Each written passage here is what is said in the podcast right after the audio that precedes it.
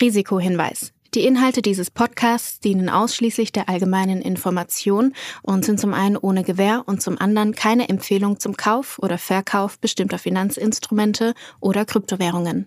Die Podcast-Hosts oder Gäste haben unter Umständen Positionen in den besprochenen Finanzinstrumenten oder Kryptowährungen. Es handelt sich hierbei nicht um Anlageberatung. Ihr entscheidet selbst, was ihr macht.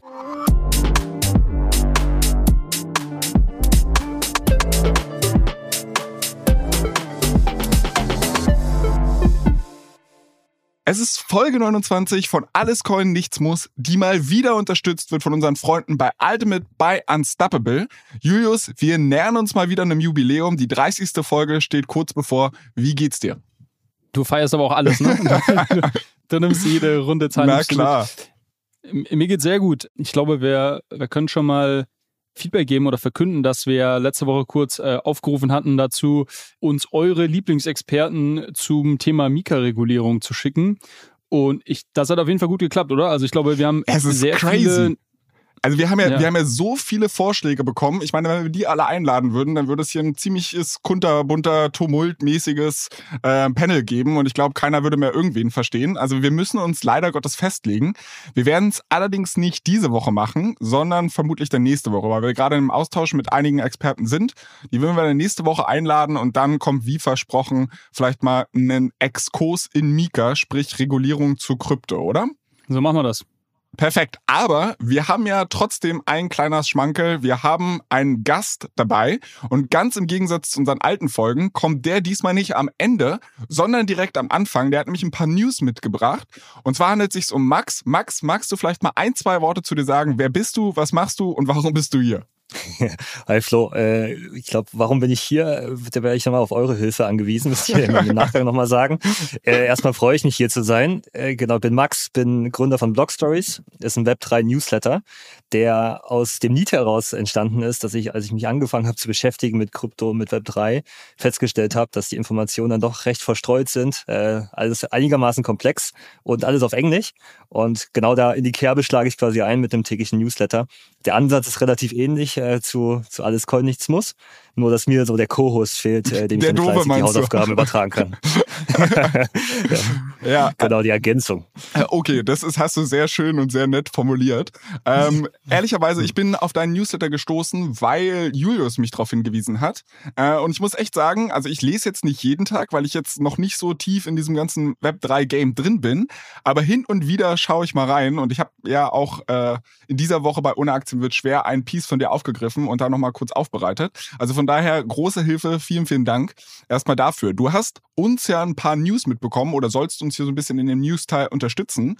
Und normalerweise ist es so, also wir organisieren diesen Podcast ja über ein Google Doc. Und alles, was Julius da so reintickert, da verstehe ich größtenteils nur Bahnhof. Ich habe jetzt aber gesehen, du hast schon die erste News reingetickert und zwar zum Thema Magic Eden. Ähm, da wurde ich natürlich hellhörig, weil ich habe das Ding ja selbst schon benutzt, ist ein NFT-Marktplatz und habe ja da auch immer noch ein NFT, weil es also quasi mein Portfolio so ein bisschen angeht, wollte ich direkt mal reinhauen, was gibt's denn da Neues? Äh, genau, also Magic Eden ist einer der größten NFT-Marktplätze. Äh, vor allem im Solana-Ökosystem mittlerweile machen die auch NFTs auf der Ethereum-Blockchain. Und ja, was gibt's da Neues? Die haben jetzt in am Ende der vergangenen Woche die News platziert, dass sie zukünftig den Käufern und Verkäufern die Royalties ähm, quasi selbst überlassen, ob sie diese zahlen wollen oder nicht. Und das ist so ein Riesenthema jetzt schon auch in den letzten Monaten gewesen. Da gab es jetzt äh, vermehrt auch neue Marktplätze, die entstanden sind, die äh, darauf komplett verzichtet haben und zunehmend auch Marktanteile gewonnen haben. Und da hat sich jetzt quasi eine neue Debatte entfacht um die Wichtigkeit von Royalties für NFTs und äh, was das langfristig dann auch mit dem Markt macht. Warte mal, Moment mal, Moment mal. Bedeutet das jetzt für mich, dass wenn ich bei eBay, also Vergleich aus der normalen Web 2 Welt, ich verkaufe irgendwas bei eBay, eBay erhöht Gebühren. Und ich habe jetzt verkauft, was ich verkaufen wollte, dann kann ich mir aussuchen, ob ich eBay bezahle oder nicht? Ähm, nicht ganz. Bei eBay würdest du ja den Marktplatz bezahlen in der, in der Gebühr. Ähm, hier geht es vielmehr darum, dass ja dass der große Vorteil von NFTs, der auch immer wieder proklamiert wird als äh, quasi äh, Value Proposition auch gegenüber anderen äh, Off-Chain-Transaktionen, dass die Creator des, des NFTs die Möglichkeit haben, an Weiterverkäufen zu partizipieren. Das heißt, normalerweise, wenn du deine NFTs ah. gekauft hast in der Vergangenheit, bei Magic Eden, bei OpenSea, dann hast du 2,5 bis 7,5 Prozent im Schnitt immer wieder an das zugrunde Projekt überwiesen. Krass, wie funktioniert das? Weil ich meine, normalerweise ist doch dieser Royalty-Mechanismus in einem NFT einprogrammiert, würde ich jetzt mal schätzen. Warum kann ein Marktplatz sich einfach darüber hinwegsetzen und sagen, nö, müsst ihr nicht mehr? Genau, das war lange Zeit das große Missverständnis. Ähm, ehrlicherweise, als ich angefangen habe, mich damit zu beschäftigen, dachte ich das auch, dass sich das einfach in den Smart Contract ähm, eintragen lässt. Ähm, das, das wird ja auch immer wieder proklamiert. Da ist der große Vorteil von Smart Contracts. Das Problem ist, äh, dass das eben nicht der Fall ist. Äh, allein aufgrund der Tatsache, dass es schon zu Problemen führen würde, würde ich jetzt ein NFT aus meinem Metamask Wallet in mein Coinbase Wallet überführen, dann wäre das eine Transaktion, die de facto keine ist, ähm, aber als solche jetzt nicht identifiziert identifiziert werden könnte, weswegen das nicht hart gecodet in den Smart Contract ist. Aber die Marktplätze bisher das Gentleman Agreement hatten mit den NFT-Projekten, dass sie dafür sorgen, dass bei jeder Transaktion diese Gebühr entrichtet wird. Und das hat wunderbar geklappt. Also mal so zur Größenordnung. In, Im letzten zwölf Monaten sind allein 1,5 Milliarden Umsatz äh, darüber erzielt worden, nur über die Royalties bei, bei Weiterverkäufen.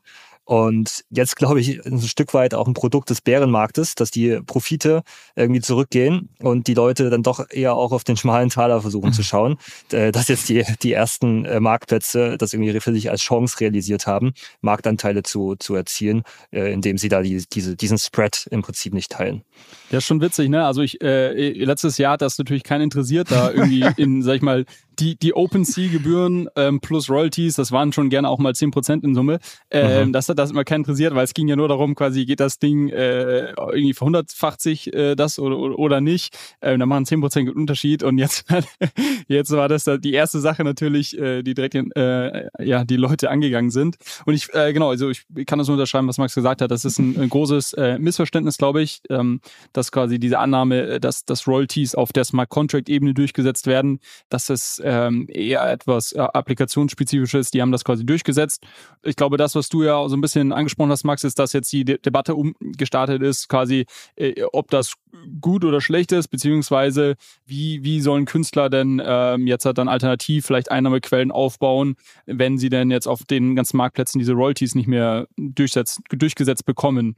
Ähm, Gibt es da schon, schon Ansätze, quasi das irgendwie ja, anders zu gestalten für die? Ich hatte mal was gehört, dass quasi Künstler auch so ähm, eigen, ein, ein Teil der NFTs quasi selber behalten könnten und entweder die dann verkaufen und quasi darüber dann ähm, Gewinne machen oder dass sie die, es gibt ja auch mittlerweile so AMM-basierte NFT-Börsen, dass die dann quasi auch einen Teil der NFTs dort als Liquidität zur Verfügung stellen, gegen die andere äh, Nutzer dann traden können und darüber halt quasi ihren ähm, ihre Gebühr, also letztendlich die, die Royalties, die es so noch nicht mehr gibt, ähm, bekommen könnten.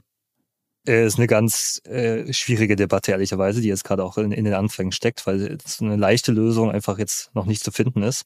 Äh, liegt aber auch daran, dass es nicht das eine NFT-Projekt gibt, sondern es da ganz, ganz viele Graustufen gibt. Also man kann sich ja durchaus die Frage stellen, ob jetzt so ein äh, Bot Yacht Club, die äh, mit Millionen auch von VCs finanziert worden sind, ob die jetzt äh, wirklich ähm, da bei jedem Weiterverkauf immer partizipieren müssen, ähm, versus der kleine Künstler, ähm, äh, Musiker oder, oder äh, Maler, der durchaus ja irgendwie auch seinen Lebensunterhalt bestreiten muss und der langfristig ja auch äh, an so einer Wertsteigerung noch nie partizipiert hat und, und das irgendwie aber auch sollte. Und da gibt's jetzt ganz große quasi Debatten drüber, wie können da irgendwie die Lösungen sein. Was, was du sagst, ist irgendwie ein Lösungsansatz, dass man versucht, ähm, quasi NFTs der Kollektion zurückzuhalten und dann im Prinzip wie so ein Equity-Modell in der, in der Anreiz, äh, in äh, quasi Alignment zu schaffen, dass trotzdem beide Seiten davon profitieren, dass dass quasi der, der NFT, das Projekt sich im Wert steigert.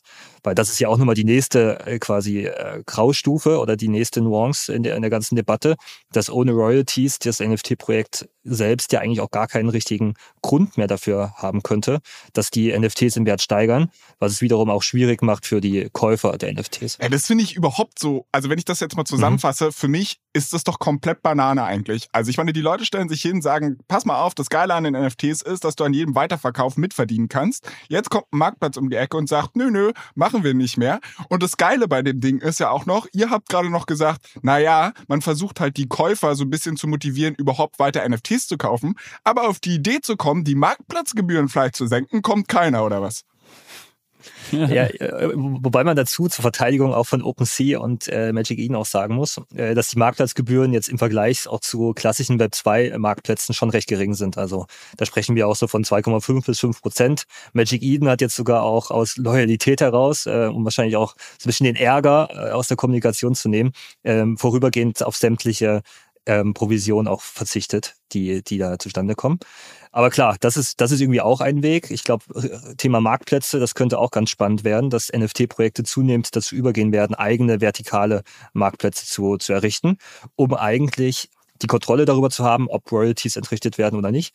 Und das aber zu enforcen, indem man eine bessere User Experience schafft oder neue Content, Premium Features eigentlich ähm, darum aufbaut, ähm, um Leuten den Anreiz zu geben, auch über ihren Marktplatz zu kaufen, weil sie dann irgendwelche äh, quasi Vorteile haben, die sie über OpenSea oder Magic Eden eigentlich nicht hätten. Das ist, glaube ich, auch noch so ein Lösungsansatz. Nur damit ich das jetzt komplett peile, weil wo ich so ein bisschen über unser Google Doc rübergeschaut habe und diese News gesehen habe, habe ich mich schon gefreut, weil es heißt ja irgendwie auch so in der Aktienwelt immer von wegen, du kannst den Markt nicht timen. Ähm, und jetzt ist es ja bei mir so, ich habe ein NFT, was ich über Magic Eden gekauft habe. Das habe ich immer noch nicht verkauft, weil keine Sau das Ding haben will. Und jetzt habe ich mir gedacht, guck mal, ich kann doch den Markt timen, weil jetzt fliegen die Royalties weg und ich äh, verdiene ja dadurch mehr Geld. Ist aber faktisch, nur um das jetzt nochmal unterm Strich na, auf den Punkt zu bringen, nicht der Fall. Also ich als Verkäufer eines NFTs profitiere damit nicht direkt von, oder? Dass jetzt diese Royalties abgeschafft wurden. Doch. Doch, kommt, kommt ein bisschen auf den Marktplatz an. Also bei OpenSea ist es ja so, dass der Verkäufer diese Royalties zu entrichten hat. Es gibt aber auch Marktplätze, wo der Käufer äh, diese Royalties entrichtet. Nichtsdestotrotz, auch auf der Seite würde man ja dann als äh, Käufer quasi eine geringere Zahlungsbereitschaft haben und dann müsste auch der Verkäufer, um Angebot und Nachfrage irgendwie zu, zu, zu matchen, dann auch günstiger bepreisen. Also auf jeden Fall profitiert quasi kurzfristig der, der, der Händler von, von dieser ja. Entwicklung. Siehst du, dann soll noch mal einer sagen, Market Timing geht nicht. Habe ich gemacht. Ähm, ähm, man muss ja auch dazu sagen, dass im Endeffekt kann ich ja auch also unter der Prämisse, dass der Käufer ohnehin dieselbe Zahlungsbereitschaft hat, bedeutet das ja jetzt auch einfach nur, dass mehr Geld dann direkt an mich fließt, ne? Solange die Zahlungsbereitschaft nicht sinkt des Käufers. Aber da sind wir jetzt wahrscheinlich schon sehr spieltheoretisch und äh, stark in einer Makro, Mikro, was weiß ich, Ökonomie unterwegs. Deshalb lass uns dieses Fahrwasser schnell verlassen und zum nächsten Thema springen. Ich habe nämlich auch gesehen, dass du mitgebracht hast, von wegen, es gibt jetzt Physical Backed Tokens. Was hat es damit auf sich? Warum ist das ein großes Ding? Äh, genau, also Physical Back Tokens ist ein neuer Token-Standard. Übrigens auch noch ähm, quasi abschließend zum, zum vorhergehenden Punkt äh, ein Lösungsweg, dass man überlegt, äh, gibt es eigentlich einen neuen Token-Standard abseits des NFT-Standards, äh, der diese Royalties irgendwie enforcen könnte. Aber genau bei Physical Black Tokens geht es darum nicht. Da geht es vielmehr darum, dass es ein neuer Tokenstandard ist, der physische Vermögenswerte äh, mit den digitalen ähm, äh, Pendants äh, verknüpfen soll. Das heißt, es ist ja schon so sehr lange in der Vergangenheit immer so ein Ansatz gewesen, dass man sagt, man kann eigentlich alles über die Blockchain auch digitalisieren, was an physischen Items so unterwegs ist. Und das hat aber bisher immer daran gescheitert, dass auch mit so einem NFT ein Token existiert, der losgelöst vom physischen Item, für den es erstellt wurde, gehandelt werden kann. Und da kommt man relativ schnell in eine Situation, dass das physische Item bei Eigentümer A sich noch äh, befindet, wohingegen äh, das, das digitale Pendant jetzt schon zu Eigentümer B gewechselt ist und diese Entkopplung stattgefunden hat. Und genau dieser Token-Standard PPT soll, soll das Problem lösen. Okay, also nur damit ich das jetzt richtig verstehe. Wir hatten in der siebten Folge oder sowas den Jochen 30 Acker zu Gast. Der hat Wein digitalisiert und daraufhin einen, einen NFT verkauft. Und dieses NFT ist ein Bezugsrecht für die Flasche Wein. Das ist, wäre jetzt so ein Fall, wo es halt physical gebackt ist. Also sprich, der Wein liegt bei Jochen im Keller äh, ich kaufe das NFT und digital liegt's noch bei mir. So, und was ändert sich jetzt durch diesen Standard? Also, äh, was ist jetzt an meinem, ich habe ja nicht mal so einen Wein-NFT, aber Julius, du hast es ja geschafft. Ich, ich habe einen. Ja, was, hat sich jetzt, was hat sich jetzt an deinem Wein-NFT geändert? Oder was wird sich daran ändern? Julius hätte jetzt die Möglichkeit, bisher quasi diesen äh, Wein-NFT äh, zu handeln, an, an dich zu verkaufen, ohne dass zwangsläufig die Flasche Wein oder was auch immer da quasi dem entgegenspricht, äh, seinen Keller verlässt. Und jetzt mit dem neuen Standard wäre es so, dass eine Art Chip äh, quasi an der, an der Außenseite der, der, der Flasche implementiert werden würde, den du scannen musst, um diese Transaktion auszulösen. Und über diesen Chip äh, gibt es quasi die, die neue Kontrolle darüber, dass, dass es immer nur dann zum Transfer des Tokens kommt, wenn beide Seiten dann auch äh, die, dieser Transaktion über den Chip zugestimmt haben. Aber wenn ich das gar nicht will, also ich meine, Julius will doch, dass die Flasche Wein bei Jochen im Keller liegt, da jetzt schön reift und dann will er in zwei, Wo zwei Jahren oder sowas sagen, so Leute, jetzt hätte ich gern äh, den Fusel nach meinem Verständnis müsste ich dann quasi hinfahren, äh, den Chip ebenfalls äh, scannen mit meiner Wallet und, und dann wäre quasi auch der digitale Tokentransfer äh, wird dann vollzogen. Ich könnte mir vorstellen, dass es halt in der, in der Zukunft dann irgendwelche ähm, Lösungen gibt, dass man quasi gewisse Rechte vergeben kann, so dass dann Jochen quasi mit einer zweiten App den Chip nochmal scannen kann, also mit seiner Wallet einmal und dann vielleicht mit einer ähm, App, wo ich irgendwie davor ähm, das quasi die Vollmacht gegeben habe und dann würde das auch funktionieren, quasi ohne dass man physisch vor Ort ist, weil das limitiert natürlich das Ganze. Aber äh, ist natürlich schon sehr spannend. Ich glaube, der Wein-Case ist so ein bisschen speziell, weil in dem Fall will ich ja, dass es bei ihm im Keller liegt und nicht bei mir, ähm, damit irgendwie auch, das war ja auch Teil der, der quasi Value Proposition, dass es halt dort gut reift unter, unter perfekten Bedingungen. Aber ähm, ich glaube auch beim, bei dem ganzen Thema Kunst, so, da, da macht das total Sinn. Und ich finde es ich find's sehr spannend. Ich meine mal vor ein paar Monaten gelesen zu haben, dass da ein Startup in den USA gibt, die relativ viel Geld für so eine Lösung eingesammelt haben. Und ich hatte mal was auf der, auf der Webseite angeschaut und die hatten dann auch so Beispiele, dass man quasi an Kunstgemälde dann hinten dran so einen kleinen Chip klemmt, der kann irgendwie ähm, auf jeden Fall mit dem Internet kommunizieren. Und ja, so, so stelle ich mir das vor, ähm, dass das dann funktioniert. Äh, muss ein also jemand, der dieses, also dieser Standard ist jetzt nicht verpflichtend, oder? Wir sind in einer Web3-Welt, jeder kann machen, was er will. Also das heißt, ich kann auf diesen Standard zurückgreifen, aber Jochen könnte jetzt auch sagen, hey, in meinem Case brauche ich das gar nicht, ich benutze das Ding nicht, oder? Total. Also okay. das, das vielleicht auch quasi zu dem Case. Ähm, am Ende ist es eine neue Wahlmöglichkeit des jeweiligen Projektes. Ähm, es macht, glaube ich, keinen Sinn für Projekte, die äh, digital first sind und eher um diese Liquidität oder Handelbarkeit des digitalen Tokens sich aufbauen. Aber für Projekte, die äh, das schon stark ans Eigentum geknüpft äh, sehen wollen, ans physische Eigentum, ist das halt einfach ein neuer Lösungs Lösungsweg. Und da gibt es ganz neue Use Cases, die darauf aufbauen können. Also einerseits hast du natürlich ähm, jetzt sehr stark diese ganze Authentifizierung. Das heißt, man, man kann jetzt einfach diesen äh, Chip auch scannen und weiß dann ganz genau, okay, diese Louis Vuitton-Tasche, die jetzt vor mir steht, das ist auch tatsächlich ein, keine Fälschung, sondern die ist echt. Ähm, was aber viel spannender ist, weil es für diesen Use Case auch schon andere Technologie gibt, ist dass man jetzt sehr gut nachvollziehen können sollte, äh, wie sich die Eigentumsverhältnisse eigentlich im Zeitverlauf ändern und immer wieder quasi den tatsächlichen Eigentümer zum Zeitpunkt X jetzt bestimmen kann. Und dann könnte jetzt quasi so eine Luxusmarke auch übergehen und sagen, okay, ich gucke jetzt mal, wie hat sich das eigentlich entwickelt, wer ist denn jetzt der Eigentümer dieser Tasche und dann über dieses, über diesen Token auch ganz neue Utility dahinter klemmen. Also irgendwie ein Ticket airdroppen zum, zum nächsten, zur nächsten Release-Party der neuen Tasche oder ähm, andere, andere quasi Erlebnisse schaffen. Und glaube ich, äh, letzter Punkt dazu, auch aus Commerce-Sicht, äh, sehr spannend, weil du dadurch auch äh, so einen Peer-to-Peer-Marktplatz ermöglichen kannst, der vorher noch nicht möglich ist, weil du immer jetzt bisher auf einen Mittelsmann angewiesen bist, der die Echtheit eines, eines Produktes ähm, ein Stück weit äh, quasi ähm, authentifiziert. Und jetzt könnte man dazu übergehen und sagen, hier, ich logge mich einfach noch mit meiner Wallet ein. Die Wallet hat diesen Token, die gibt quasi darüber Auskunft, okay, äh, Max, der hat, der hat wirklich diese Louis V-Tasche und kann sich dann jetzt einfach damit anmelden und die hochladen. Die ganzen Produktdetails sind im Token quasi auch schon erfasst ähm, und jetzt anderen Leuten diese, diese Tasche äh, handeln. Okay, verstehe. Also für mich zusammengefasst, die Web3-Welt entdeckt den NFC-Chip neu und das ist die große News.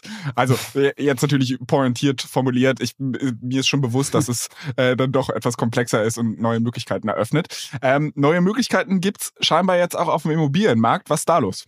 Genau, also äh, auch da, ich glaube, neben dieser, neben dem Use Case, den wir gerade beschrieben haben, dass ähm, man irgendwie alle physischen Items auf die Blockchain versucht zu bringen, ist eine ganz andere Fantasie jetzt über die letzten Jahre, seitdem es die Blockchain irgendwie auch gibt, ähm, gewesen, dass man Immobilien auch über die Blockchain verkauft. So, der Pitch ist relativ klar, Immobilienverkauf, äh, das ist irgendwie ein Prozess, der sehr viele Mittelsmänner involviert und auf der anderen Seite ein Markt, der eigentlich immer recht illiquide ist. Und da soll genau die Blockchain halt reingehen und äh, diese beiden Probleme irgendwie vereinfachen oder verbessern.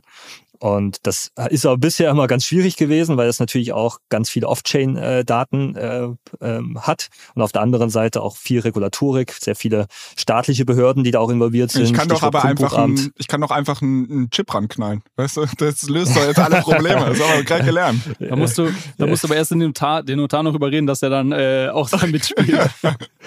Okay, sorry, ich wollte dich nicht genau. unterbrechen, mach weiter. Ja, Chip wäre eine spannende Möglichkeit am Briefkasten. Ich glaube, da äh, wird dann die Dystopie äh, quasi der, der Transparenz der Blockchain auch wirklich Realität. äh, genau, aber was, äh, das ist eben das Problem, ne, was, was Julius auch gerade sagt, äh, mit dem Notar, der muss eigentlich überall mitspielen und dann muss auch die Umschreibung im Grundbuch erfolgen.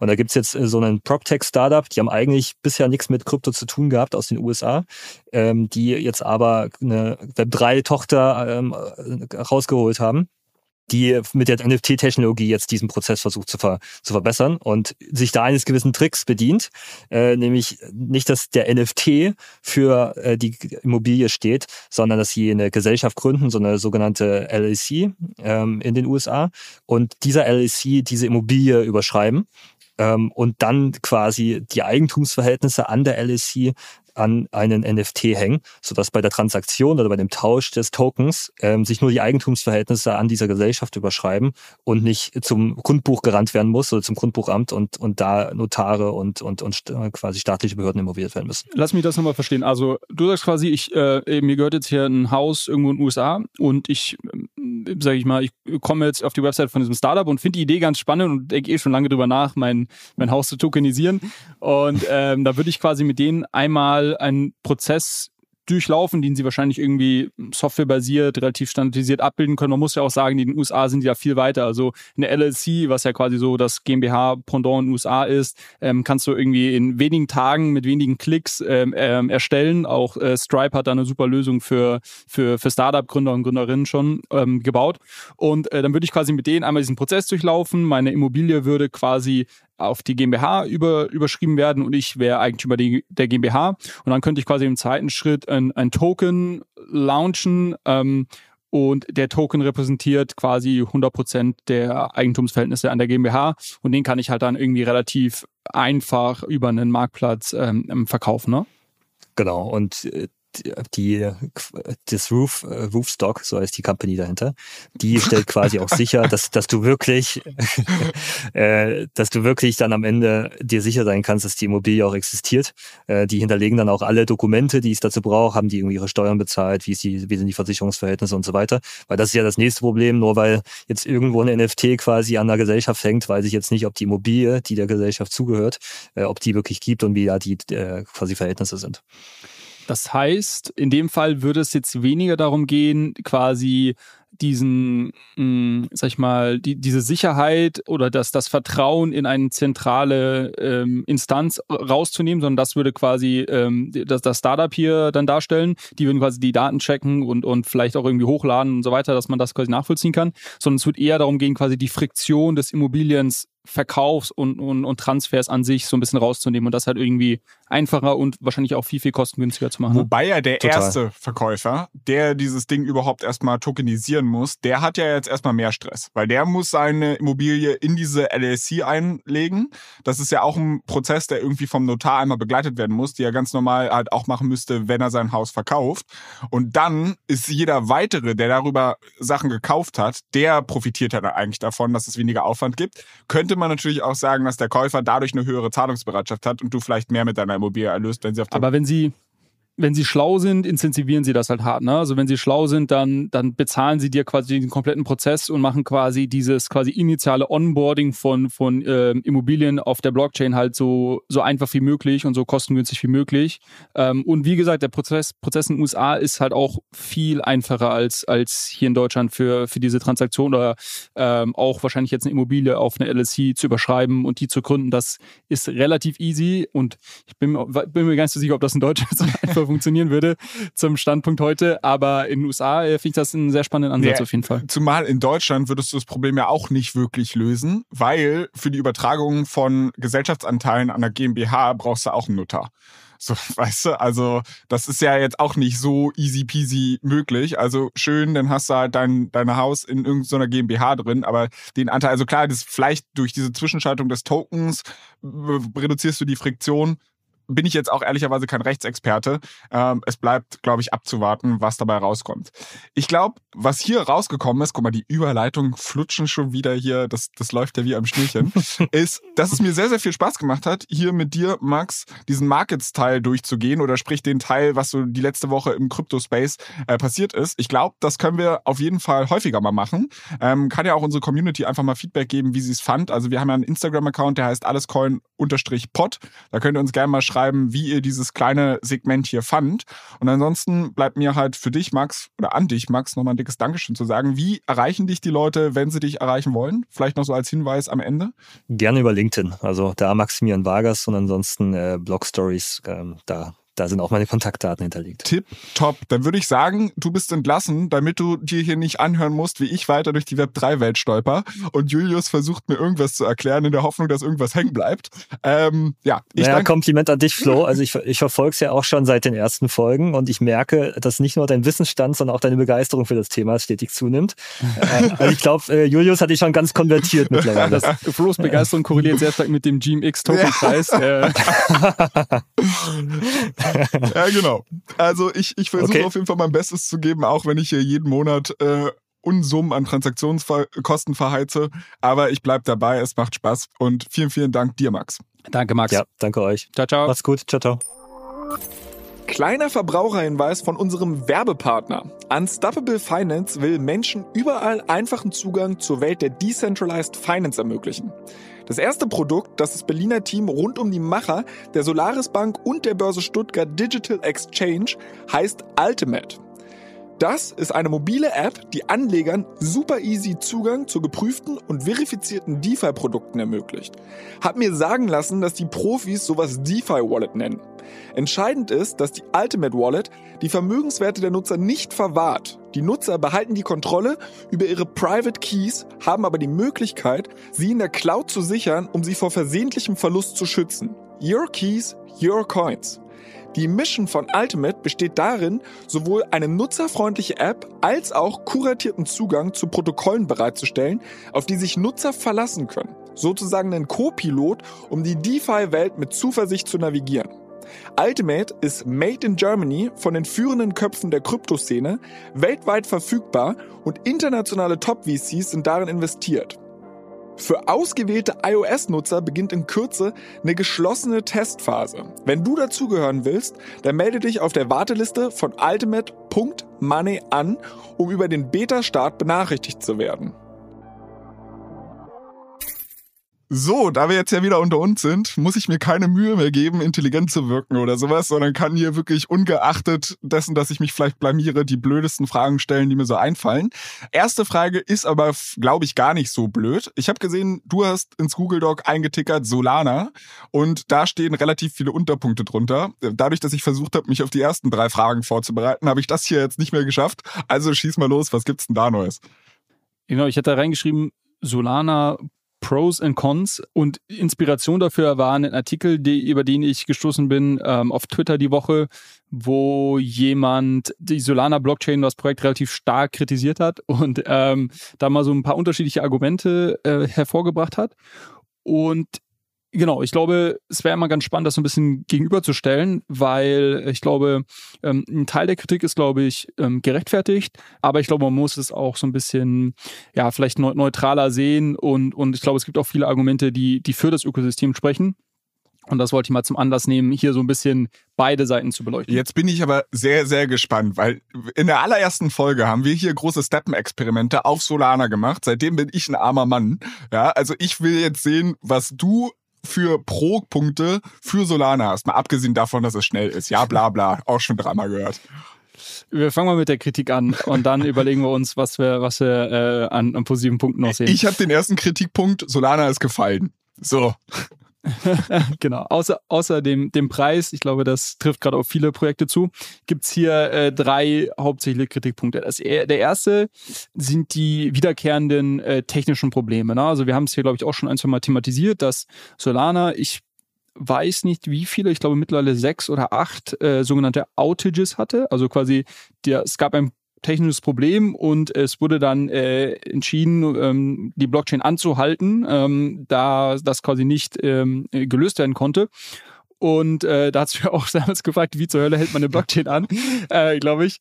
Und was das, was das quasi bedeutet, ist, dass keine weiteren Transaktionen mehr ähm, hinzugefügt werden können und quasi alle Applikationen, die auf dieser Blockchain aufbauen, ähm, ja, erstmal dastehen und auch natürlich dann kein Service an ihre, ihre Kunden entsprechend anbieten können, was halt erstmal blöd ist.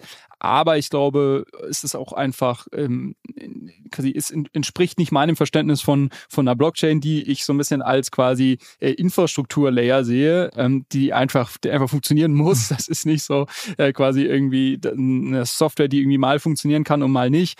Ähm, und, und deshalb glaube ich, sind da auch unglaublich viele Leute verärgert und ähm, ich glaube, da gibt es halt immer wieder ähm, große Kritik an der an dem grundsätzlichen äh, technischen Setup. Das ist so die eine Seite. Das ist, glaube ich, gerechtfertigt. Ich glaube, Solana ist offiziell immer noch in einer Beta-Phase. Wobei man sagen muss, nach, nach zwei Jahren weiß ich nicht, ob man sich diesen Titel immer noch ähm, äh, zuschreiben darf. Ähm, und ich glaube, das ist, das ist eine absolut faire Kritik zu sagen, okay, das muss irgendwie besser werden und das darf halt eigentlich nicht mehr vorkommen.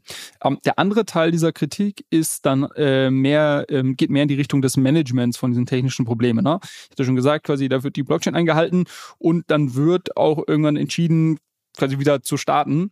Ähm, und diese Entscheidungsfindung ist halt relativ äh, zentralisiert. ähm, ja, da gibt es halt irgendwie die, die Solana, ich glaube auch Foundation heißt das bei denen. Und ähm, es gibt ein relativ äh, kleines Set an Validatoren, wenn wir es jetzt vergleichen, zum Beispiel mit, mit äh, Ethereum oder auch anderen Blockchains. Ähm, und ähm, dort wird das entschieden und das ist halt so ein bisschen die Frage, okay, äh, wie, wie dezentral ist das wirklich? Und eigentlich sollten nicht wenige äh, Parteien die Entscheidungsfindung äh, darüber haben, ob man eine Blockchain anhält und, und wann man sie dann wieder startet. Ähm, und das ist quasi der zweite Teil dieser Kritik. Und auch da würde ich sagen, das ist gerechtfertigt. Aber ich sehe nicht wirklich einen, einen Weg raus, ne? weil durch die Architektur, wie Solana aufgebaut ist, und wir kommen gleich noch auf einen ähm, zentralen Punkt, ähm, ist es extrem teuer und, und aufwendig, so einen entsprechenden Validator oder einen Knoten laufen zu lassen.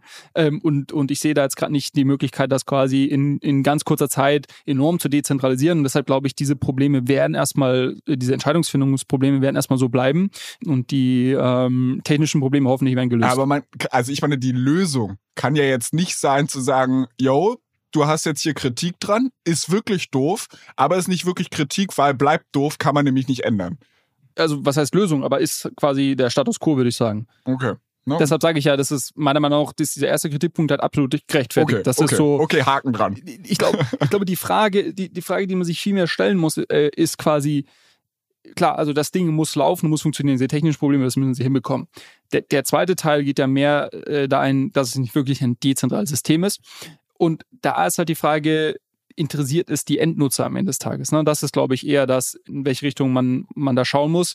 Und ähm, das ist aber ein Punkt, den, den ich später nochmal aufgreifen wollte. Aber ich glaube, das ist, das ist da viel entscheidender. Klar, äh, sag ich mal, ich persönlich, der jetzt irgendwie tiefer in diesem Space drinsteckt und das vielleicht auch vergleichen kann mit anderen Blockchains, äh, ich mir wäre das persönlich wichtig und ich würde das auch nach wie vor kritisieren. Aber jemand, der vielleicht einfach nur eine App runterlädt und das nutzt, hm, den interessiert das vielleicht nicht so. Die zweite Kritik ging dahin, äh, dass die sogenannte TVL, das ist der Total Value Lock, das ist so eine Kennzahl, die man ähm, äh, hernimmt, um, um die Größe vor allem des DeFi-Ökosystems auf einer äh, Blockchain zu messen, ähm, dass die enorm inflated, das ist jetzt das deutsche Wort dafür, äh, aufgebläht, oh, danke schon, äh, dass die enorm aufgebläht wurde. Ähm, da ist vor wenigen Monaten rausgekommen, dass ähm, ich glaube zwei oder drei Leute, das ist ein relativ kleines Team, äh, ganz viele dieser DeFi-Applikationen äh, selber gebaut haben, immer unter unterschiedlichen Namen. Also die haben sich quasi Aliasse aufgebaut und haben unter, unter diesen Aliasen, glaube ich, über zehn äh, unterschiedliche, teilweise sehr große DeFi-Protokolle im Solana-Ökosystem aufgebaut. Ähm, und haben aber dann teilweise, die haben teilweise auch aufeinander aufgebaut ähm, und haben quasi die TVL des einen Protokolls wieder mit ins andere reingeschoben. Ähm, und und ähm, somit wurde das halt doppelt und dreifach gezählt und es gab da irgendwie äh, sehr große äh, Kritik natürlich äh, dahingehend. Und es wird vermutet, dass halt die TVL um ein Vielfaches aufgebläht war und in Wirklichkeit viel, viel kleiner ist. Ähm, was natürlich ein, eine wichtige Kennzahl davon ist, ähm, quasi wie viel Geld ist auf der Blockchain, wie viele Nutzer sind, sind da, weil jeder Nutzer bringt ja ein bisschen Geld mit ähm, und, und somit wie viel Traction hat diese ganze Blockchain als Ökosystem.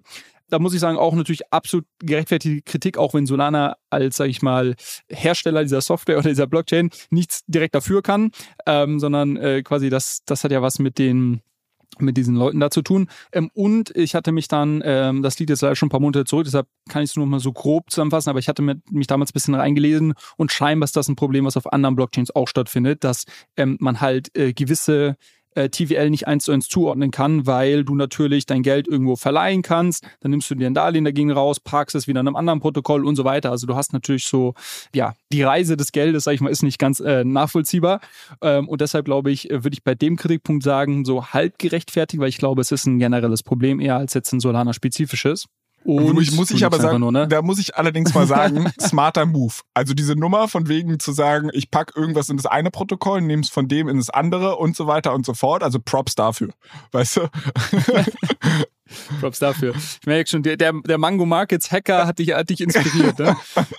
Da bin ich übrigens auch sehr gespannt aufs Update, ne? aber dazu später mehr.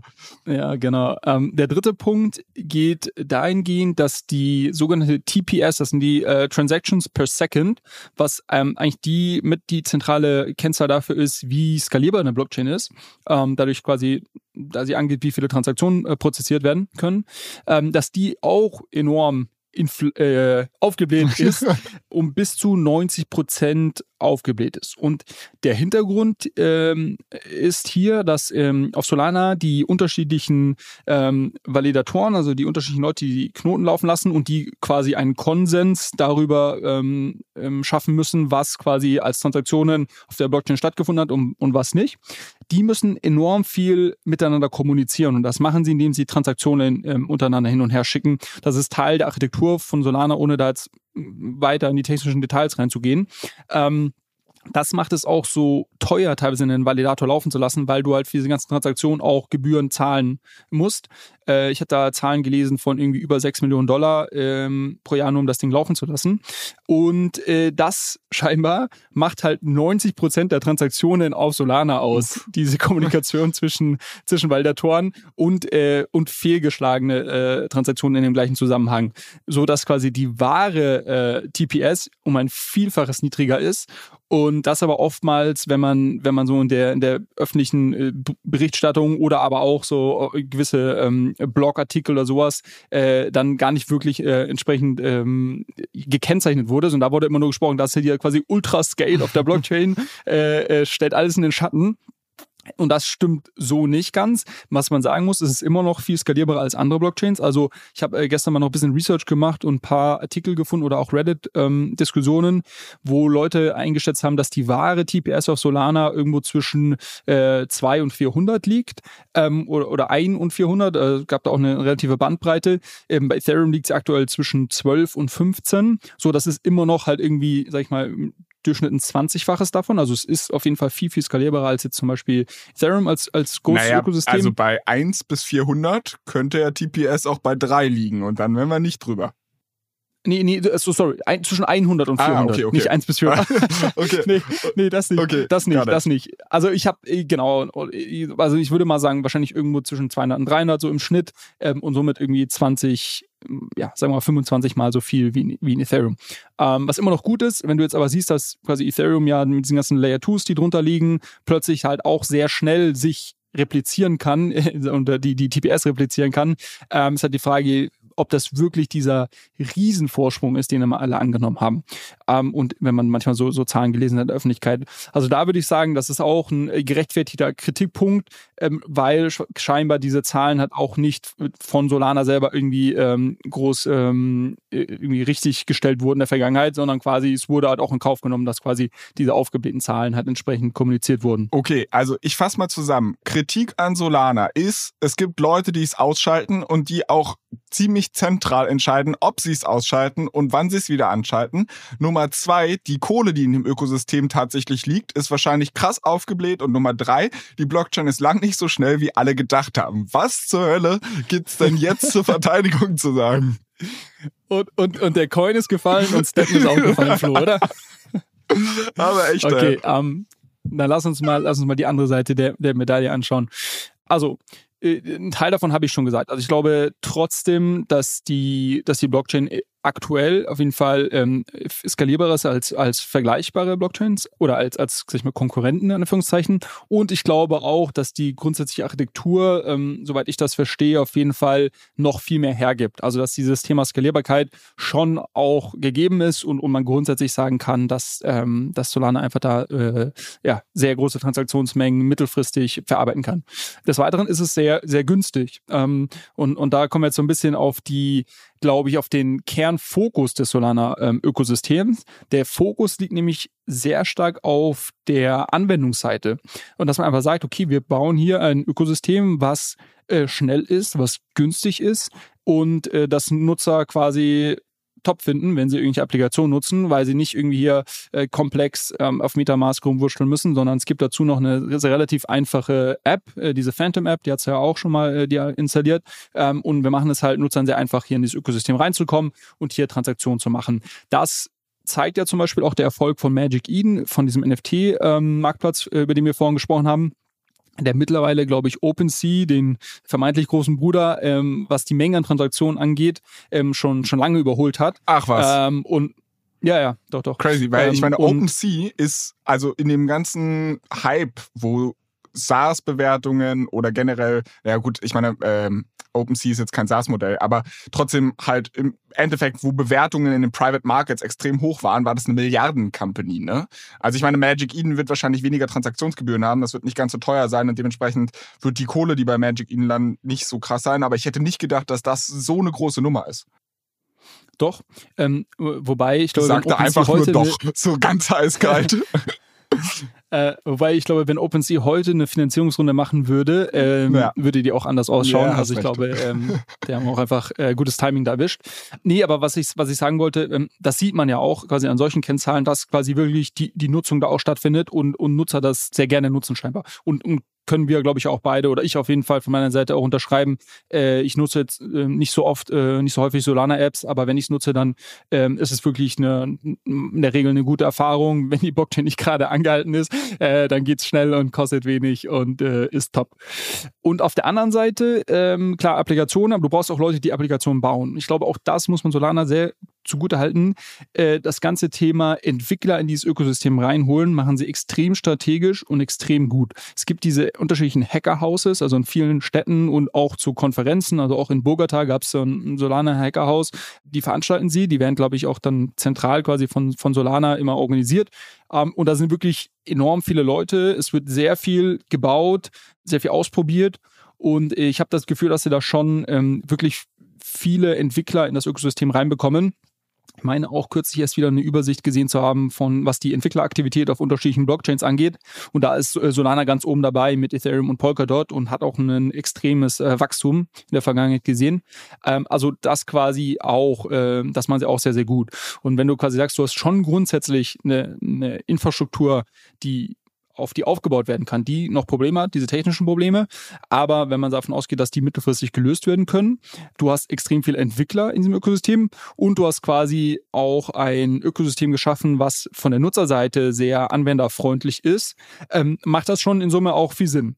Und, und da kommen wir wieder zu dem Punkt zurück, quasi interessiert es die Anwender am Ende des Tages wirklich, ob es, äh, wie dezentral das, das System aufgestellt ist. Ähm, und, und das, das weiß ich nicht, da würde ich ein Fragezeichen dahinter machen. Aber das ist quasi mein äh, Pro-Argument, äh, warum Solana auch äh, sehr, sehr erfolgreich äh, sein könnte. Ah, okay. Also ich meine, die Logik, wenn du sagst, den Leuten ist Dezentralisierung vielleicht nicht so wichtig, dann könnte man aber auch mal hinterfragen, warum machen wir die ganze Web3-Nummer eigentlich? Ja, also dann kann ich das doch halt auch mit mehr oder weniger Web2-Lösungen lösen. Mm, jein, also ähm, ich glaube, Dezentralisierung ähm, wenn wir jetzt darüber sprechen, dass, äh, dass es quasi eine, eine gewisse Sicherheit mit, mitbringt ähm, und Unabhängigkeit von einzelnen Personen oder Personengruppen, ist ja nur ein Teil äh, des Ganzen. Und, und es gibt ja noch unterschiedliche Vorteile, ähm, zum Beispiel einfach die extrem günstigen Transaktionen, ähm, die extrem schnellen Transaktionen, die Sachen wie äh, Composability, also dass ich unterschiedliche Smart Contracts, die ja oftmals als Lego-Steine bezeichnet werden, beliebig miteinander kombinieren kann, dass ich äh, ja da einfach quasi arbiträre ähm, Apps bauen kann, die ich so vielleicht in, in, einer, in einem zentralen System gar nicht, ähm, gar nicht bauen kann. Okay, okay. Also ich glaube, ich glaub, es gibt schon mehr darüber hinaus. Aber klar, das, das, das wird ein Thema sein. Ähm, ich glaube, es ist ich weiß nicht, ich glaube nicht, dass wenn wir jetzt irgendwie über hunderte Millionen Nutzer in Blockchain-Ökosystemen sprechen, dass sich die alle darüber im Klaren sind und dass es denen allen eine Herzensangelegenheit ist, dass das halt das dezentralste System von allen ist. Ich glaube, quasi die Grundannahme ist, dass es ein dezentrales System ist, was diese ganzen ähm, gewissen Eigenschaften mit sich bringt. Aber ich glaube nicht, dass die Leute sich jetzt alle darüber im Klaren sind, okay, ist das jetzt hier das dezentralere oder nicht so dezentrale System.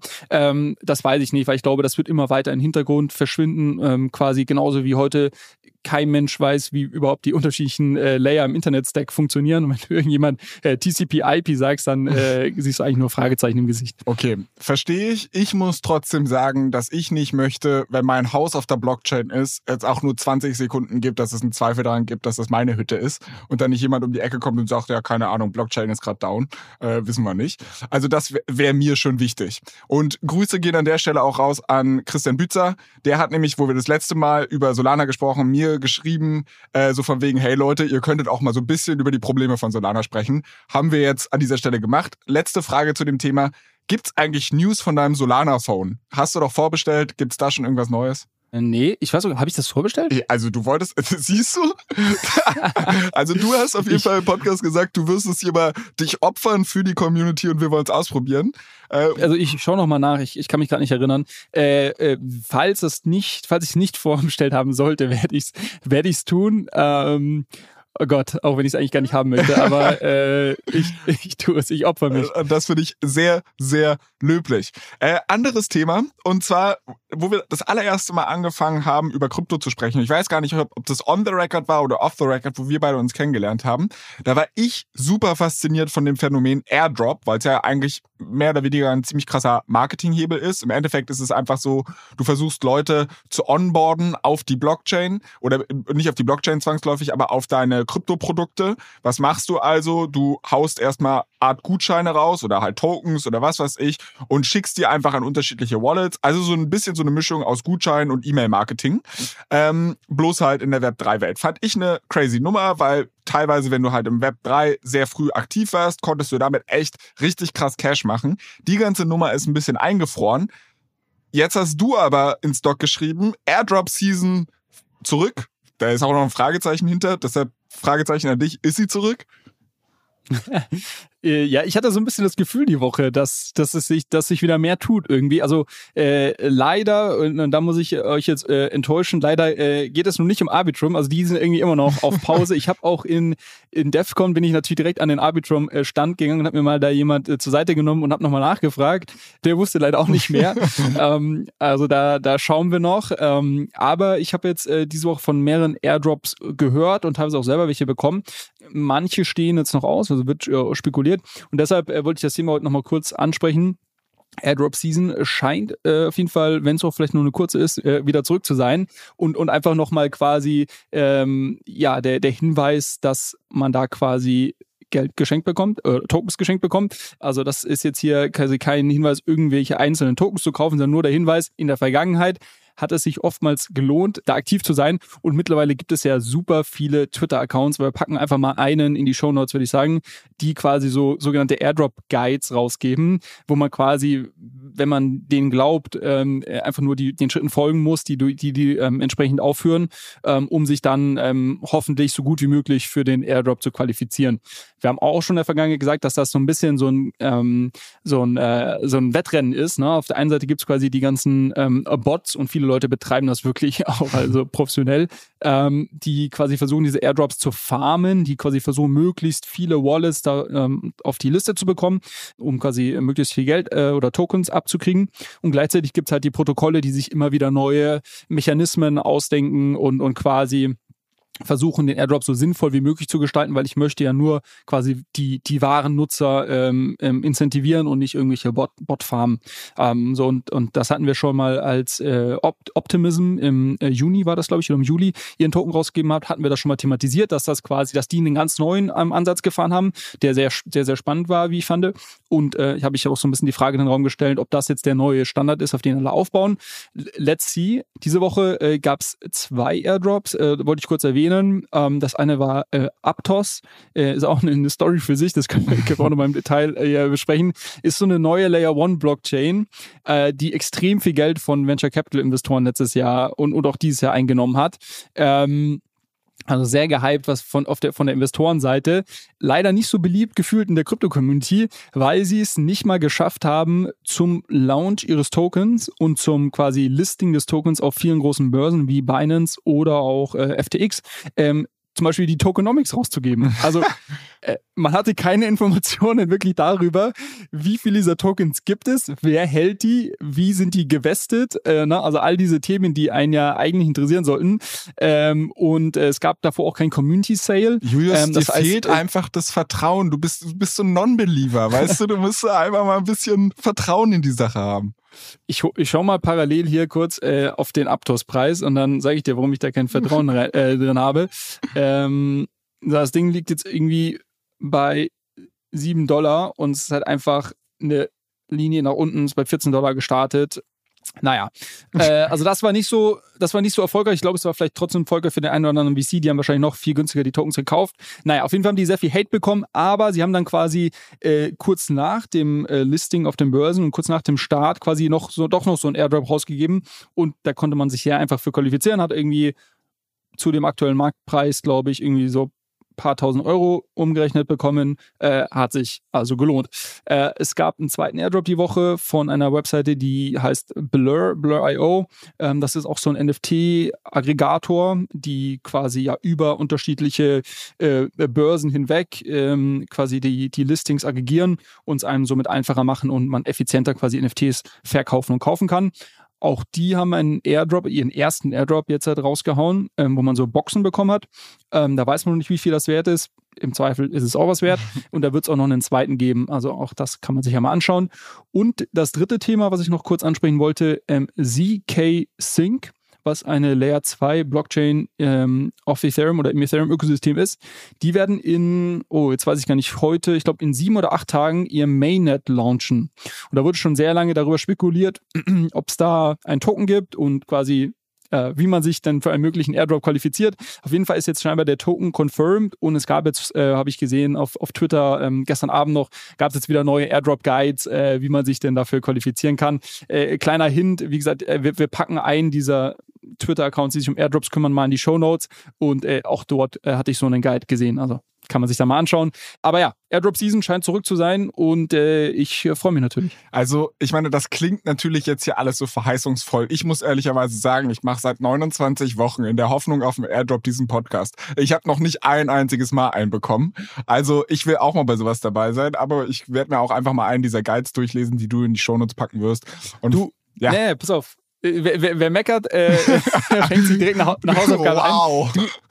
Du, du opferst dich jetzt auch mal für die Community. Du gehst jetzt einfach mal diesen Twitter-Account, scrollst einfach mal ein paar Wochen zurück und machst einfach mal ein paar Airdrop-Guides mit.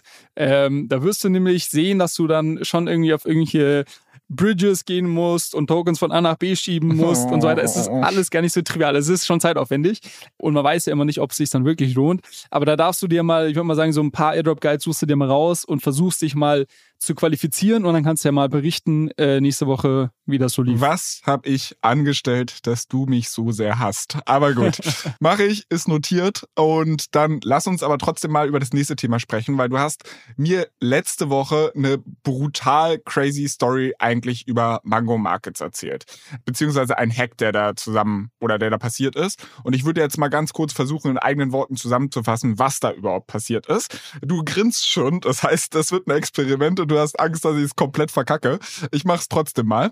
Äh, und zwar im Endeffekt war es so, dass ein Typ äh, hat sich eine sehr dünn kapitalisierte Kryptowährung rausgesucht und deren Kurs in die Höhe getrieben. Wie hat er das gemacht? Indem er ganz, ganz einfach ganz viel dieser Kryptowährung gekauft hat, weil es halt irgendein Shitcoin war, ging das. Da brauchst du jetzt wahrscheinlich auch nicht so unfassbar viel Kapital. Ähm, und damit war der Preis der Preis natürlich aufgebläht. Anschließend ist er dann damit zu so einer Landing-Plattform gegangen, also einer Kreditplattform in einem DeFi-Ökosystem, die Mango Markets heißt, und hat gesagt, pass mal auf, ich habe ja hier diese Sicherheit, dieser Coin ist ja ganz viel wert. Ich gebe dir diesen Coin und du gibst mir einen Kredit raus in, was weiß ich, für eine Währung. Äh, ist jetzt wahrscheinlich auch gerade nicht so wichtig. Hat dann quasi diesen Kredit in einer Währung, die tatsächlich werthaltig bekommen äh, und hat dann äh, ist natürlich von dieser aufgeblähten Währung, die er als Sicherheit hinterlegt hat, der Preis gecrashed, weil die war natürlich nur aufgebläht. Äh, dementsprechend stand die Kreditplattform dann ohne Sicherheit da. Er hatte aber immer noch seinen Kredit und konnte damit feuchtfröhlich alles machen, was er machen wollte. Problem ist, in der Blockchain ist halt alles irgendwie so ein bisschen nachvollziehbar und deshalb ist nicht komplett aus der Welt, ob er erwischt wird. Also ist er losgegangen und hat gesagt, Leute, pass mal auf, wir machen hier so einen kleinen Share-Deal. Ich gebe einen Teil meiner Beute zurück, aber dafür verfolgt ihr mich nicht strafrechtlich und hat bei diesem Vorschlag, weil er da mit seiner Shitcoin-Währung drüber abstimmen konnte und der Holder mit der meisten dieser Coins war, auch noch selbst für seinen eigenen sehr, sehr dreisten Vorschlag gewotet. Habe ich das erstmal bis zu dieser Stelle gut zusammengefasst? Hast du sehr gut äh, zusammengefasst, Flo. Ich bin begeistert von mir selbst. genau. Und ich war dann verwundert, also ich hatte ja der letzte Woche schon gesagt, dass ich äh, dass es da schon Vermutungen gab, wer, wer da dahinter steckt. Und ähm, ich war dann äh, äh, verwundert die Woche, als ich bei Twitter reingeschaut habe und mir dann ein Tweet vorgeschlagen wurde, wo sich jemand unter seinem, äh, ich glaube, bürgerlichen Namen auch, ihr, warte mal, Abraham Eisenberg, ähm, sich dann auch äh, geäußert hat und auch und quasi einen Tweet abgesetzt hat unter dem Titel irgendwie I was part of a group irgendwie und und quasi wir haben eine profitable Trading Strategie durchgezogen. Ach, Trading Strategie heißt es jetzt. Ja. Trading Strategie heißt das Ganze. Ähm, also er ist sich da glaube ich keiner Schuld äh, bewusst und ähm, sieht das auch nicht als ähm, vermutlich äh, nicht als irgendwie eine illegale Aktivität oder Marktmanipulation, sondern quasi er sagt halt, er hat im Rahmen äh, der, der DeFi-Protokolle, äh, auf denen er da aktiv war, hat er quasi agiert und das müssen jetzt andere beurteilen. Ich glaube, wir beide sind, sind ja eher auf der Seite, dass wir, glaube ich, schon vermuten, dass das irgendwie unter Marktmanipulation fällt. Ähm, nichtsdestotrotz, ich glaube, der, der größte Fehler, und das hast du ja letzte Woche auch, auch ganz gut äh, herausgestellt, lag darin, dass man quasi auf einem so einem Landing-Protokoll einen so illiquiden Coin überhaupt als quasi Kapital, äh, was man, was man ähm, annimmt, ähm, akzeptiert hat. Ähm, und das sollte, das glaube ich, der zentrale Fehler in dem, in dem äh, System. Und man hätte einfach dort quasi nur ähm, große Coins, ähm, wie zum Beispiel auch Stablecoins ähm, oder Solana, das hat ja im Solana-Ökosystem stattgefunden, halt akzeptieren sollen, dann wäre das auch gar nicht möglich gewesen. Naja, also erster Schritt, äh, wie gesagt, die Dreistigkeit geht weiter. Erster Schritt äh, war äh, quasi die öffentliche Stellungnahme auf Twitter und quasi auch kein, keine Entschuldigung, kein gar nichts, ähm, sondern da quasi hat er herausgestellt, dass ja kein Nutzer Geld verloren hat, weil er ja so großzügig 70 Millionen zurückgegeben hat, für die er selber gestimmt hat. Und die anderen äh, 50, die er sich geklaut hat, glaube ich, äh, waren irgendwie vom Protokoll und nicht von, von Nutzern. Zweiter Schritt oder, oder zweite Sache, äh, über die ich gestolpert bin, wo ich mir auch die Augen gerieben habe. Der gleiche Nutzer hat dann ein paar Tage später in einem neuen Tweet eine Anleitung gegeben, wo man denn den gleichen Trick jetzt als nächstes abziehen kann. in einer sehr, sehr detaillierten Beschreibung hat er quasi und, und dann noch natürlich netterweise dazu geschrieben, no financial advice oder no investment advice, äh, hat er gesagt quasi, äh, dass man das äh, doch auf anders, anderen Protokollen mit anderen Währungen auch äh, machen kann und hat das da relativ detailliert beschrieben. Ich bin ehrlicherweise dem dann nicht mehr gefolgt und habe das äh, jetzt nicht irgendwie gecheckt, ob das wirklich dann ähm, so, so, so auch jemand gemacht hat oder funktioniert hat. Aber ich fand es halt irgendwie äh, fand schon Next Level. Also der Typ ist auch crazy. Also ich bin ja auch noch so, äh, Avram Eisenberg hast du gesagt, heißt der Dude? Ja. Okay. Mich, mich hat nämlich, bei mir hat so ein bisschen geklingelt, weil der Hauptdarsteller von Breaking Bad, der Highschool-Teacher, der mehr oder weniger auf die schiefe Bahn kommt, um äh, halt Crystal Meth, glaube ich, ist es herzustellen, der benutzt als Decknamen äh, Heisenberg. Also maybe, ich weiß nicht, ob es wirklich sein bürgerlicher Name ist, aber da klingelte was bei mir. Also maybe ist es ja hier irgendwie so ein, so ein Breaking Bad Ding. I don't know. Gibt sonst noch irgendwas? Äh, was mir noch aufgefallen ist oder worüber ich gestolpert bin, ist die Community also nicht nur durch sein eigenes Proposal, sondern die haben das wirklich angenommen. Ne? Also der Typ ist ja jetzt mehr oder weniger wirklich damit davongekommen. Zwischenzeitlich. Okay. Also Okay. Let's see, let's see. Äh, da werden wir sicherlich irgendwann äh, was, was von hören. Ähm, und Mango Markets wird auch Probleme haben, weil die werden natürlich auch jetzt ähm, wahrscheinlich von den Behörden in, ich denke mal, in den USA ähm, da einige Fragen gestellt bekommen. Ja. Ich bin, ich bin auf jeden Fall sehr, sehr gespannt, wie die Nummer ausgeht. Also das ist ja, da kannst du ja mehr oder weniger eine Doku draus machen. Das ist ja echt wirklich so Story, die du nicht ausdenken kannst. Naja, anyways, gibt's da an der Stelle sonst noch irgendwas Neues? Ähm, also zu dem Thema nicht. Äh, was ich natürlich noch äh, brav vorbereitet habe, wir hatten ja letzte Woche darüber gesprochen, dass in den ähm, unterschiedlichen Metaverses äh, gar nicht mal so viel los ist, wie, wie man wohl äh, meinen würde. Und dass wir dazu eigentlich mal wieder einen Token Deep Dive machen können. Und äh, deshalb habe ich mir The Sandbox und den entsprechenden Token Sand ein bisschen angeschaut und kann dir dazu noch ein paar äh, Sätze sagen, wenn du möchtest. Na, dann leg mal los. Genau. Ähm, Sandbox vielleicht ganz spannend, ähm, weil das ähm, im Vergleich zu vielen anderen äh, Krypto-Startups und Unternehmen irgendwie ähm, ein Unternehmen ist, was tatsächlich schon, schon viele Jahre vor, ähm, bevor sie in, in die Kryptowelt gewechselt sind mit ihrem Produkt, ähm, schon gegründet wurde, 2012 nämlich. Und dann 2018, als so ein bisschen dieser Switch in die Kryptowelt ähm, da schon äh, lanciert wurde, von Animoca Brands gekauft wurde. Animoca Brands ist einer der größten Spieler im Krypto-Metaverse und Gaming vor allem, ähm, die, ja, die haben da so ein, ein ganzes, ganzes Portfolio an Unternehmen, die ihnen gehört und noch sehr viele Beteiligungen. Also die treten als Investor auf, aber denen gehören auch ähm, dann ganze Companies. So ein bisschen wie, wie heißen denn die äh, hier, ähm, macht Alibaba das nicht aus so? Oder, oder Tencent? Ja, Tencent, denen gehören auch einige ähm, Gaming-Studios teilweise mhm. selber, ne? aber die, genau. die haben auch einen großen Beteiligungsarm. Ich glaube, so kann man das ein bisschen ver vergleichen, okay. ähm, aber halt im, im, im Web 3 Krypto aktiv. Ähm, und die haben das gekauft. Das heißt, äh, wenn wir jetzt über Sandbox sprechen, das gehört quasi Animoca Brands. Ich muss sagen, heute bereits ähm, zwischen 300 und 400 Mitarbeiter. Ich hätte auf LinkedIn auch nochmal geschaut. Also echt äh, ein großes Ding. Und haben aber auch schon weit über 100 Millionen Dollar an ähm, Finanzierungsrunden eingenommen und haben ihre ganzen Ländereien ja verkauft. Aber dazu kommen wir gleich noch. Also da ist auch schon ordentlich Geld reingeflossen. Lass uns vielleicht kurz mal mit dem Token anfangen. Also es gibt maximal drei Milliarden Sand-Tokens. Aktuell sind 50 Prozent davon im Umlauf, also 1,5 Milliarden, bei einem Price per Coin von 77 US-Dollar Cent, macht das äh, eine Market Cap von, von ein bisschen über einer Milliarde. Das ist halt kein Nischending mehr, ne? Also die sind halt relativ, sorry, ich weiß, dass ich dir immer da ins Wort falle, wo du genau das sagen willst, was mir dann einfällt. Aber das ist halt schon, also welcher Platz? Äh, sind unter den Top 50. Das ist ja crazy der Tokens. Und du musst ja sagen, das ist halt äh, 90 Prozent, über 90 Prozent vom Alltime high gefallen. Also das war schon mal viel größer.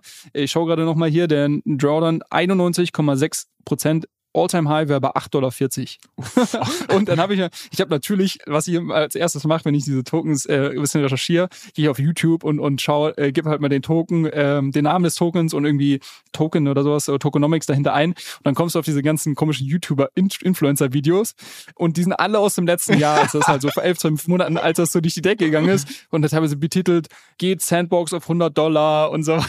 Also da siehst du natürlich jetzt, ist ganz schön jetzt im Nachhinein, kannst Gut, du natürlich genau sehen, das haben die Leute beim Bitcoin auch gesagt, so von wegen geht er auf 100k und jetzt sind wir bei knapp 20. Also das ist ja jetzt auch ein Phänomen, was wir überall in der Kryptowelt ein bisschen gesehen haben. Also lass mal hier die armen Sandbox-Jünger ein bisschen in Ruhe. mit dem, mit dem Unterschied, äh, fairer Punkt natürlich, mit dem Unterschied, dass ähm, Sandbox letztes Jahr, ich glaube Bitcoin letztes Jahr vielleicht irgendwie weiß nicht, 100, 200 Prozent irgendwie, ich glaube von 20.000 auf 65.000 hoch und jetzt wieder entsprechend runter.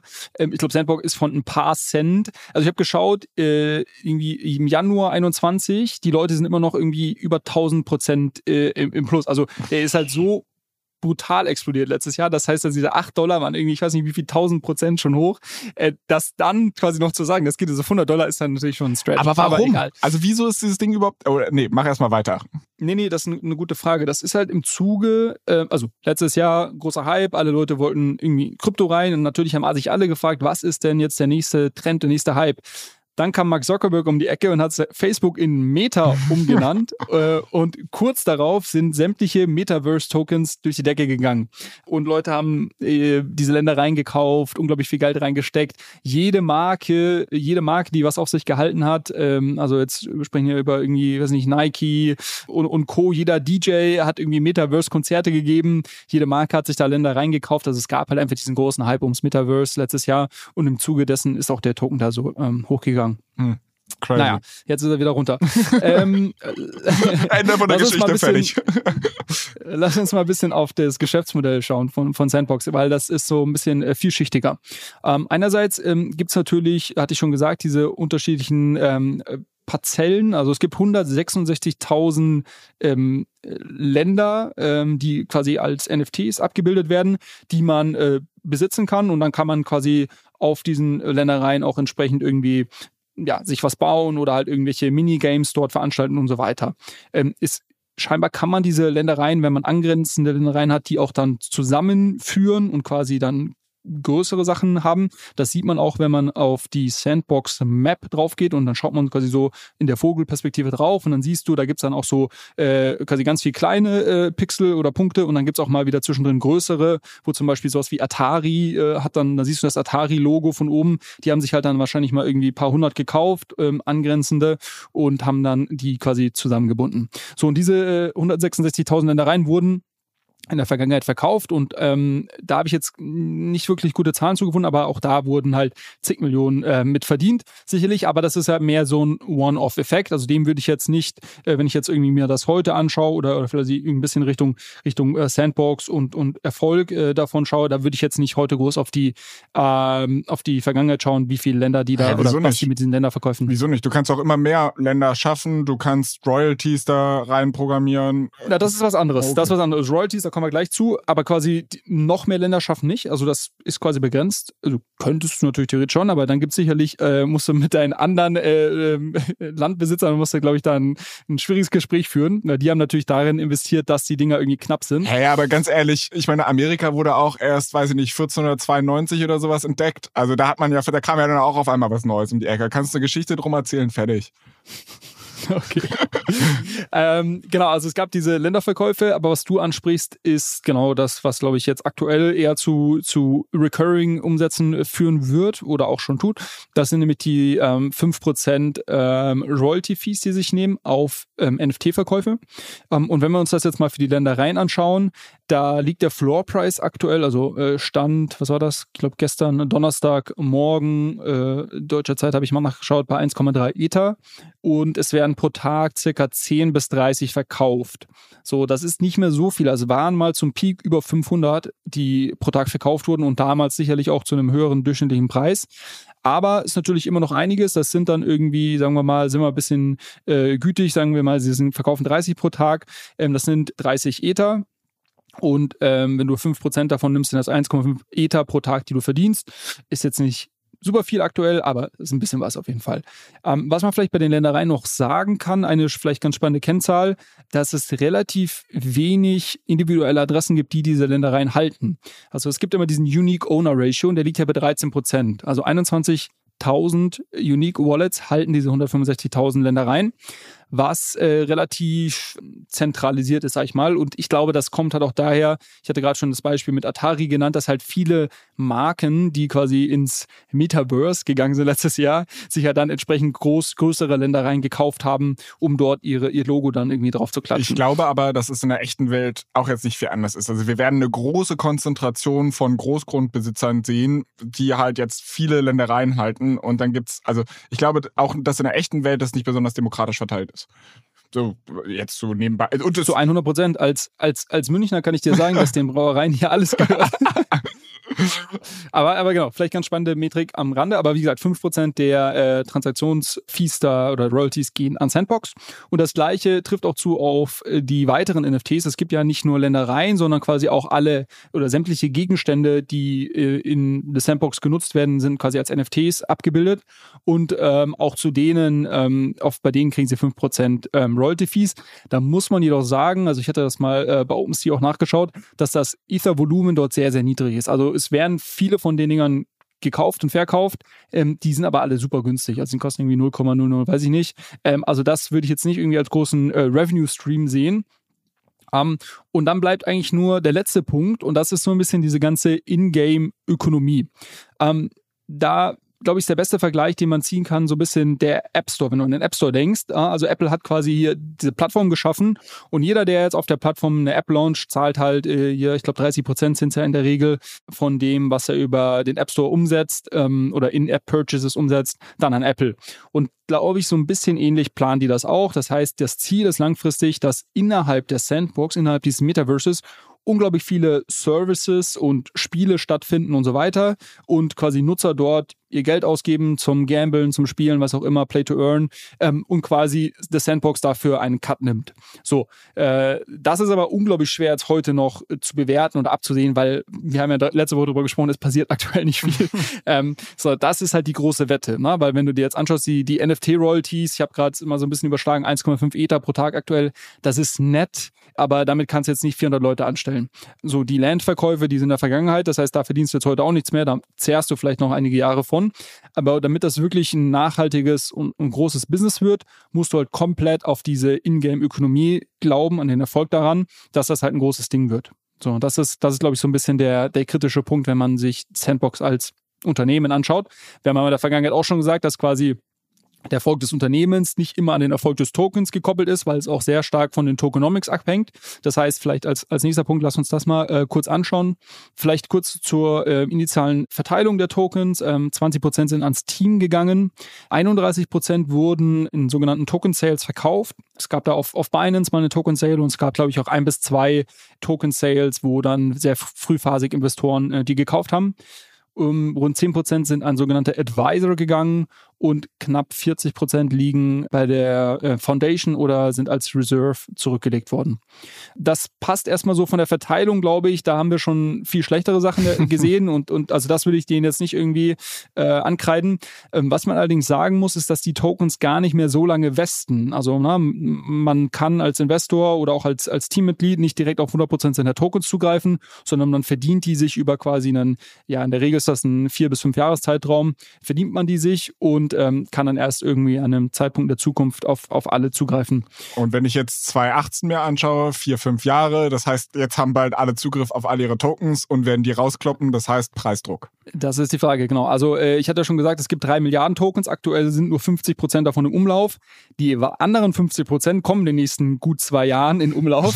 äh, so, und äh, wenn du dir dann mal anschaust, und das ist vielleicht auch noch ganz spannend, zu welchen Preisen die Early-Stage-Investor gekauft haben, das sind äh, ich hatte es gerade gesagt, rund 30 Prozent der Tokens, die verkauft wurden, die haben alle zu unter einem Cent gekauft.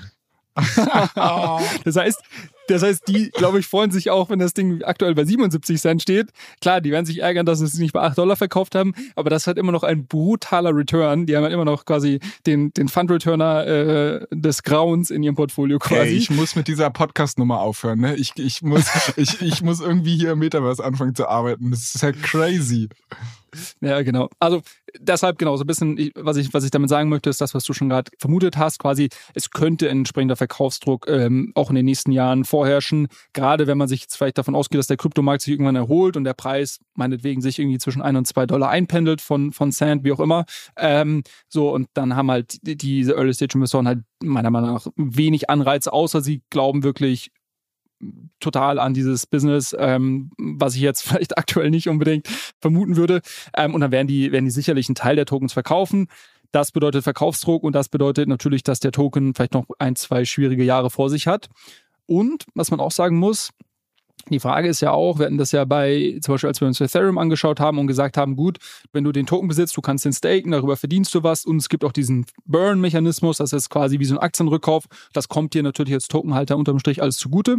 Ich habe mir das mal versucht jetzt für Sandbox anzuschauen und es ist folgendermaßen, also 50 Prozent der Umsätze, die generiert werden, gehen direkt an die Company. Die anderen 50 Prozent gehen an die Foundation, welche darüber Staking Rewards und irgendwelche Play-to-Earn-Game Rewards finanziert. Man kriegt aktuell, wenn man Sandbox staked, zwischen 8 und 10 Prozent äh, Rendite darauf, äh, natürlich im nativen äh, Token. Und ich glaube aber, dass das halt sehr stark gerade querfinanziert wird. Wie gesagt, ich hatte ja gesagt, es gibt diese äh, 35 Prozent Roundabout, die irgendwie als Reserve ähm, zurückliegen oder bei der Foundation liegen.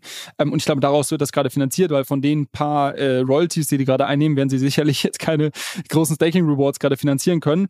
Aber ich sehe gerade halt auch noch wenig Mechanismen, ähm, wie diesem Token wirklich sehr, sehr viel Wert zufließt. Also ich glaube, unterm Strich muss man halt komplett an diese Ingame-Ökonomie glauben ähm, und ähm, da, daran glauben, dass quasi sehr viele Leute dann auch den Sand-Token nachfragen werden, weil sie das brauchen, um quasi dort ihre, ihre entsprechenden Käufe und Verkäufe zu tätigen. Wobei das natürlich auch ein Durchlaufposten ist. Also da bin ich eher, wäre ich jetzt eher ein bisschen zurückhaltend. Ähm, ich sehe da jetzt nicht den direkten Wertzufluss für den Token. Abschließend habe ich immer noch diese äh, Rubrik Chancen und Risiken. Und vielleicht noch ganz kurz. Auf der Chancenseite, ich glaube, was sehr stark ist, sind, sind zwei Sachen. Das eine ist, dass sie diese ganzen ähm, Partnerships gemacht haben letztes Jahr. Also wie ich hatte gerade schon erwähnt, äh, es gibt etliche große Marken, die dort ähm, sich sehr strategisch platziert haben, die dort Länder reingekauft haben, sehr viele Stars, die irgendwie dort ihren ähm, Avatar gemacht haben und so weiter. Ähm, da könnte man jetzt davon ausgehen, dass die vielleicht einen gewissen Buy noch haben und langfristig auch an, an irgendwie Sandbox interessiert sind. Und sobald vielleicht das ganze Metaverse-Thema wieder ein bisschen ähm, on vogue ist, dann auch dort entsprechend weitermachen. Also das ähm, wäre natürlich ein großer Treiber. Und das Zweite ist, dass sie natürlich schon die entsprechende Infrastruktur gebaut haben. Also äh, da kommt ihnen auch das zugute, dass sie die Company schon seit 2012 gibt und sie halt da schon irgendwie äh, ja acht Jahre sowas äh, bauen konnten, bevor der Metaverse-Hype losging und nicht irgendwie von Scratch gestartet haben ähm, und, und somit irgendwie sehr viel Tooling und Infrastruktur haben, da, damit du dann zum Beispiel als Landbesitzer auch relativ einfach dir dort irgendwie deine, deine Traumwelt erschaffen kannst. Ähm, auf der Risikenseite gibt es ein paar Punkte. Das eine ist äh, zentrale Infrastruktur. Ähm, im, im, Gegensatz zu Decentraland, was wie ich jetzt gelernt habe, das wusste ich ja vorher auch nicht, äh, wirklich eine relativ dezentrale Infrastruktur hat, läuft Sandbox zentral auf AWS-Servern, die Animoca-Brands gehören, äh, was natürlich jetzt vielleicht nicht so ideal ist. Was auch eine weitere Limitation ist, ist diese voxel-basierte oder pixel-basierte Welt. Ich weiß nicht, vielleicht kennt der ein oder andere Minecraft. Ähm, schaut so ähnlich aus, bisschen hochauf, hochauflösender ist es, aber ähm, irgendwo limitiert dich das natürlich ähm, dahingehend, was du irgendwie dort abbilden kannst und darstellen kannst. Kann aber trotzdem ein Riesenerfolg werden, Kann trotzdem, weil ich meine, Minecraft ist es ja... Genau, genau. Nee, aber, aber quasi, ich, ich denke nur so ein bisschen in die Richtung quasi, ist, ist das auch Meetings die... und so ein Kram. Ja, und auch so grundsätzlich ist das auch die Zukunft. Ja? Und, und das ist auch der, der dritte Punkt, den ich äh, bei den Risiken habe, quasi die Next Generation Metaverse. Ich glaube, dieses ganze Thema Metaverse ist halt immer noch super, super früh. Äh, wir haben jetzt halt die ersten ein, zwei Generationen äh, vielleicht gesehen an Versuchen, wie man sowas aufbauen kann. Äh, Facebook äh, oder Meta wurschtelt da auch noch irgendwas rum. Das schaut irgendwie auch noch alles nicht so wirklich vielversprechend aus. Äh, ich glaube halt, dass da noch unglaublich viel passieren wird und dass wir vielleicht zum, ähm, äh, zum Zeitpunkt heute noch gar nicht absehen können, wie das Metaverse, ähm, und es wird ja wahrscheinlich viele Metaverses geben, äh, wie die in der Zukunft aussehen werden und was dann wirklich die Anforderungen daran sind. Und das würde mich heute auch so ein bisschen zurückhalten machen, dahingehend jetzt heute bereits in ein Metaverse zu investieren. Das wäre mein Rundumschlag zum Thema Sandbox ich muss halt sagen, mir hat, wie gesagt, in einem Chancenteil die Entdeckung Amerikas gefallen. Aber gut. Übrigens, was mir vielleicht noch zu dem Thema ganz kurz einfällt, kleine Randanekdote hat eigentlich nichts mit Web 3 zu tun, aber trotzdem erinnert mich das an diesen Landverkauf im Metaverse. Und zwar gab es vor, ich glaube so, es muss mittlerweile 10, 15, vielleicht sogar 20 Jahre her gewesen sein, gab es einen Studenten, der in seinem Bett lag und äh, mit den Löchern oder die Löcher in seinen Socken gesehen hat und gesagt hat, es ist scheiße arm zu sein. Also hat er irgendeinen Weg gefunden, schnell reich zu werden. Und was er gemacht hat, ist, er hat eine Website genommen und hat jedes Pixel auf dieser Website verkauft. Und ich weiß nicht mehr, wie er es gemacht hat, ob er es über einen Auktionsmechanismus gemacht hat oder einfach so verkauft hat. Und ich glaube, das Projekt hieß irgendwie One Million Pixel oder sowas. Nee, genau, er hat jedes Eine Pixel. Million Dollar, Million Dollar Website, glaube ich. Genau, Million Dollar Website.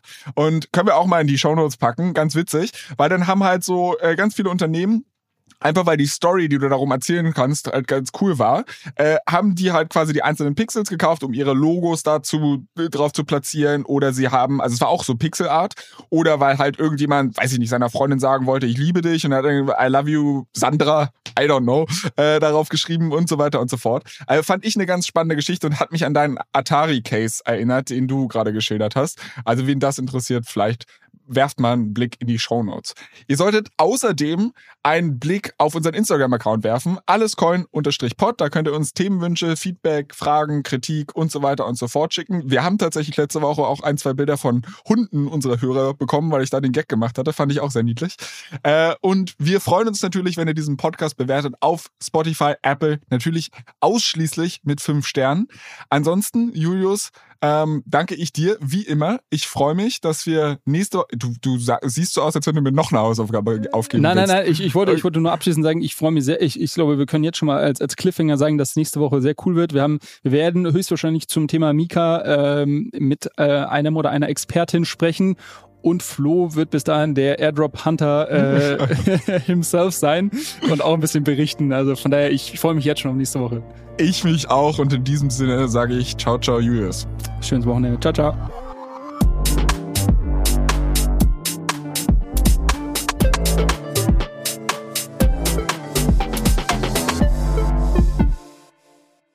Dieser Podcast wird produziert von Podstars